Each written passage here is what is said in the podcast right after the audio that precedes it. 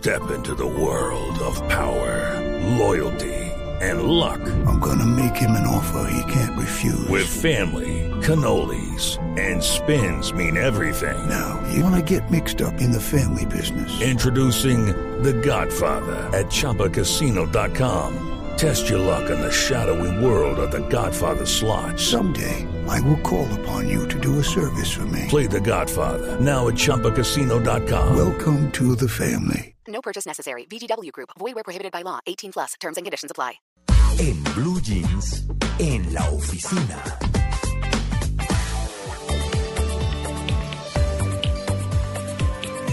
Ocho y 19 minutos de la mañana. Dime cómo es tu escritorio y te diré quién eres. ¿Cómo es tu escritorio? ¿Qué? ¿Qué tiene? ¿Ah? Papeles.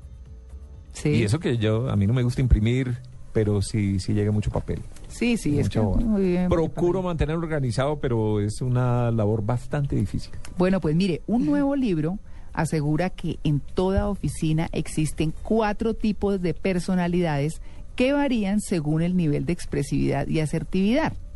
Lidiar correctamente con todos y cada uno es la clave para ser un buen jefe y un buen compañero.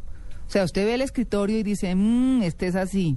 Eso, y de pronto traduce cómo puede ser, bueno, además del comportamiento de la persona, ¿no? Pero esto es para divertirnos, por supuesto, porque son las cosas de en la oficina, que es nuestra sección eh, en donde tocamos las cosas sencillas, humanas, interesantes de la Que nos oficina. encontramos en el trabajo Sí, cuando señor. estamos en oficina. Cuando estamos en oficina, sí señor. Pues bueno, muy bien. Eh, hemos invitado a Rocío Fierro, ella es conferencista internacional y es experta en neurociencia y productividad. Eh, muy buenos días, Rocío. Buenos días, María Clara, ¿cómo amanece? Bien, bueno, ¿cómo es, cómo es el tema del escritorio? ¿Qué- ¿Cuáles son las características de los escritorios y qué quieren decir? Bueno, eh, la verdad es que el escritorio es un lugar más donde una persona se puede expresar, ¿no? Mm. No es solamente el escritorio, sino como todo su entorno. Desde, de hecho, desde cómo lleva la billetera o la cartera Mm, no. o cómo usa todos los elementos, habla de uno. Entonces, el escritorio, como es tan visible, pues puede ser un, una herramienta muy interesante para conocer a la gente, inclusive a primera vista. Eh, porque las personas, según cómo tenemos nuestra estructura mental, así organizamos nuestro entorno y manejamos nuestro espacio. Entonces, una persona muy estructurada, por ejemplo, que le guste el detalle, uno verá eso representado en la forma como tiene dispuestas las cosas en su escritorio. Eh, serán, serán cosas muy meticulosas, muy puestas en un lugar, muy ordenadas, muy alineadas. Y así es su estructura mental también, así trabaja, hace informes, investiga cosas, saca detalles. Esa persona, por ejemplo, es clave para, para pedirle que le ayude a uno a revisar un informe antes de entregarlo, porque el error va a brincar y casi nunca se le va a pasar algo.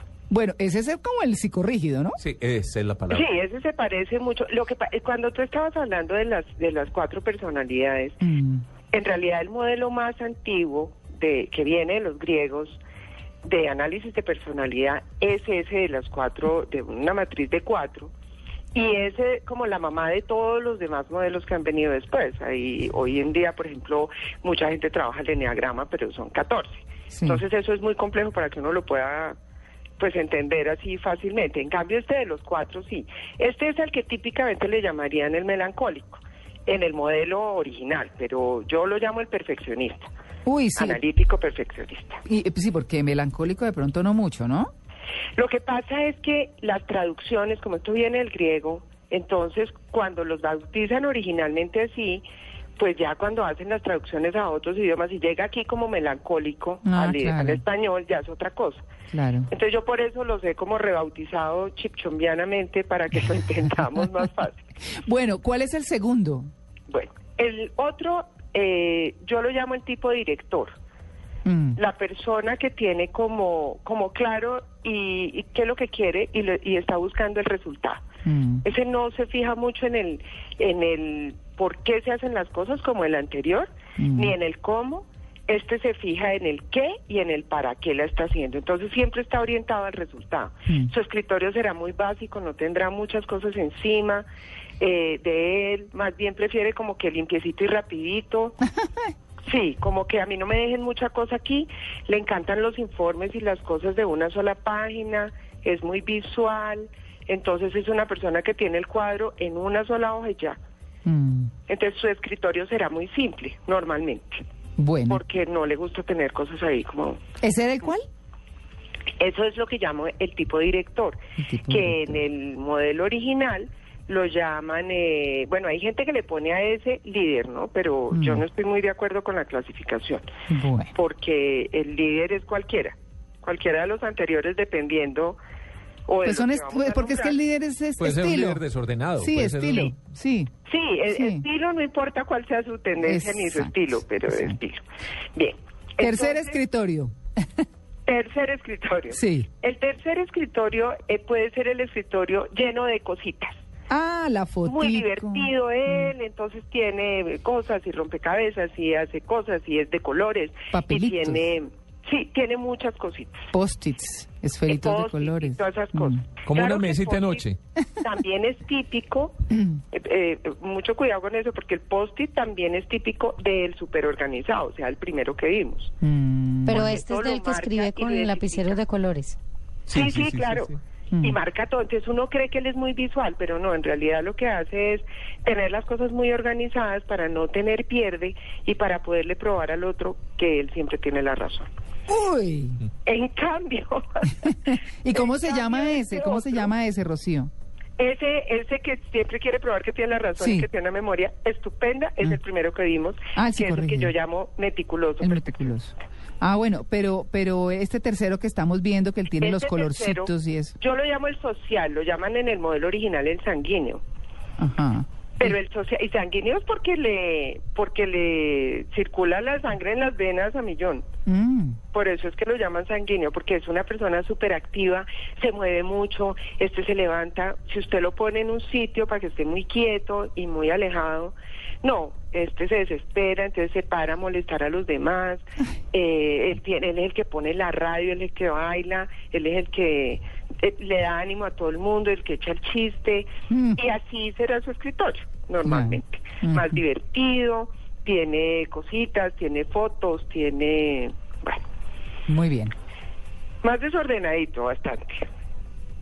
Y nos queda uno que lo llaman el flemático, que es con el que siempre hemos identificado típicamente a los ingleses, que es el bien puesto, el, el, el que no se sale del chiro, el que reacciona tranquilamente frente a las cosas, el que se puede adaptar fácilmente a los a los espacios. al- Entonces ese tiene como una combinación de que le gusta a la gente, igual que al sanguíneo social, como lo llamo yo, pero también le gusta como relajadito, más bien quietico, no me muevo mucho, más bien low profile.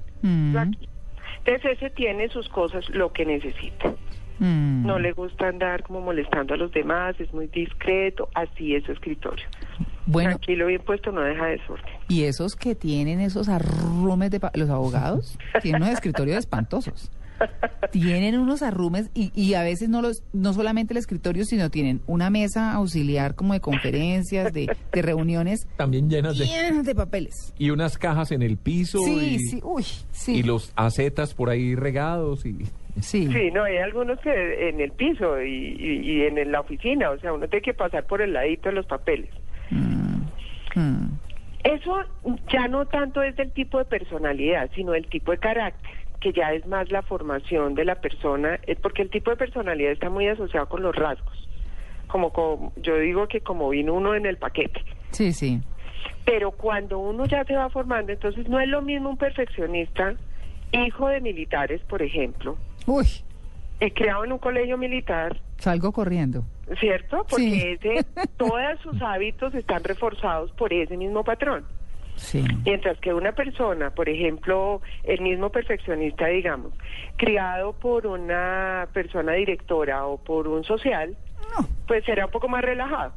no. O se acostumbrará más fácil al desorden, aunque a él no le guste, porque no le gusta. Mm. Pero, pero el carácter sí se forma mucho con la formación que uno tiene, el, el lugar donde estudia, la ciudad donde nace, eh, los amigos, los padres. Eso es muy importante. Claro. No sé si Entonces, que habría el tema uno... del desorden No solamente es de personalidad, sino de, también de esa formación y de la estructura mental, porque es que, como les decía ahora, uno refleja en, en la disposición de las cosas cómo piensa.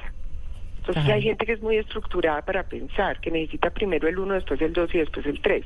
Mm. El social dirá, ay, no, tan aburrido usted todavía toda la vida, sí, no, primero el dos.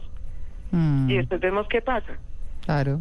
Eso es desestructurar a una persona muy estructurada y dice, no, no, no, eso no se puede. Venga, entonces, por ejemplo, trabajan en calidad, esas personas muy estructuradas. Ah, no, procesos, claro. Claro, Sí. todo, porque son orientadas al proceso. Claro. Mientras el director dice, a mí no me importa usted cómo lo haga, a mí tráigamelo. Resultados. Resultados. Son dos tipos de persona completamente distintos. Y satisfacer a esos dos tipos de persona es completamente distinto también. Sí. El social, por ejemplo, eh, todo es cuento, todo es historia, ese es contador de historias. Entonces, bueno, hizo el informe, ay, si vieras lo que me pasó. No, y entonces arranca, pues, desde cuando todo era oscuridad para acá. No, como dice, como dicen por ahí, preguntan la hora y empiezan contando la historia del reloj.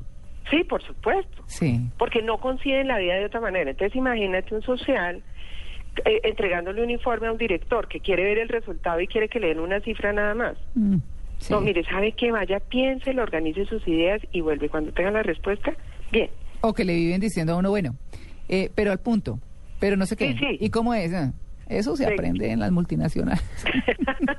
Venga, no sé Sí. si no sé si falta o cabe en alguno de los anteriores ¿Cuál, Tito? el eh, procrastinador. Ah, el que todo lo deja para después. Todo lo deja para después, entonces Eh. va acumulando papeles y cuando, venga, ¿qué pasó con esta vaina? Y empieza a esculcar entre todo el cerro de papeles a ver dónde era y qué era lo que había hablado, porque como lo va dejando para más tarde Y como se conoce su desorden. y se conoce su desorden, Mm.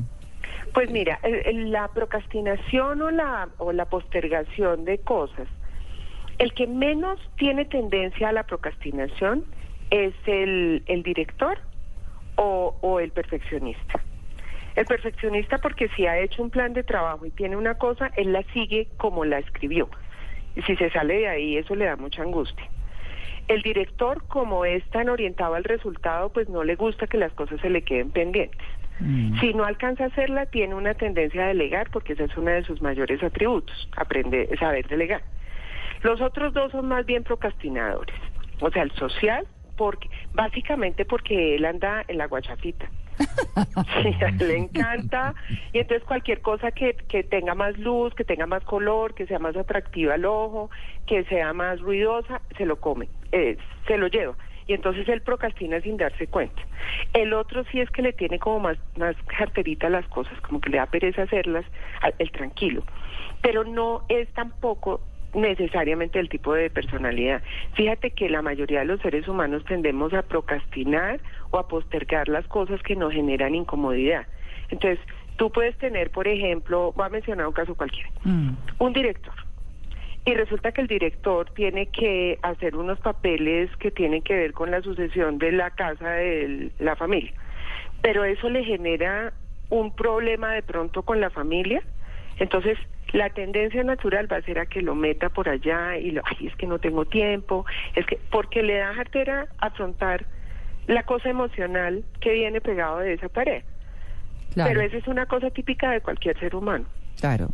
Pues bueno, ahí tienen ustedes. procrastinar. Procrastinar. Procrastinar. Y hay que tener mucho cra- cuidado con, con eso. cra. Yo trabajo en el área empresarial con empresas en todo el, en todas partes y trabajo con muchos grupos de personas y les cuento una cosa, ese hábito de procrastinar es muy nuestro, es también muy latino Mm, y no y es una un contra para la productividad. Totalmente. Muy probable que uno no sea proactivo ni productivo cuando tiene esa tendencia y siempre guarda algo que alguna persona viene a, a sacarle cuando viene la auditoría, cuando viene lo que sea. Y entonces unos procesos de ansiedad y de angustia porque me lo van a encontrar, me van a encontrar el, el error, me van a encontrar, y eso es demasiado costoso. Entonces, al mal paso darle prisa, sacar la cosa rapidito, pedir ayuda, a- apoyarse en los diferentes tipos de personalidad, que es el otro concepto que venía en el artículo, Mm. y es observe y mire las fortalezas de cada persona y apoyes en ellas. Entonces, si yo tengo un tema que necesito lograr resultado, voy, voy y me apoyo en un director que me va a ayudar a sacarlo rápido. Claro. Y si estoy muy ansio- ansioso muy complicado y necesito un poco de calma, vaya, busque un tranquilo que le va a ayudar a pensar y a enfriar la cabeza un poquito para que pueda pensar. Así que en todas partes hay gente estupenda. De Lo que todo. pasa que una de las características del líder es que aprenda a mirar esas características de las personas y que las potencialice de la mejor manera. Bueno, Así que, bueno, pues Rocío, muchas gracias. a ustedes, Tito, María Clara, Bueno, muy Natalia y bien. Amalia, que tengan un muy buen fin de semana. Muchas Bueno, gracias. igualmente para ustedes, Rocío Fierro, conferencista internacional y experta en neurociencia y productividad. Según su escritorio, ¿usted cómo es de jefe o qué refleja? Pues como en todo, ¿no? Mire cómo se viste, mire cómo se comporta, mire cómo todo. Pero tiene escritorio. Ah, eso sí, pero bueno, buenísimo. 8 y 35.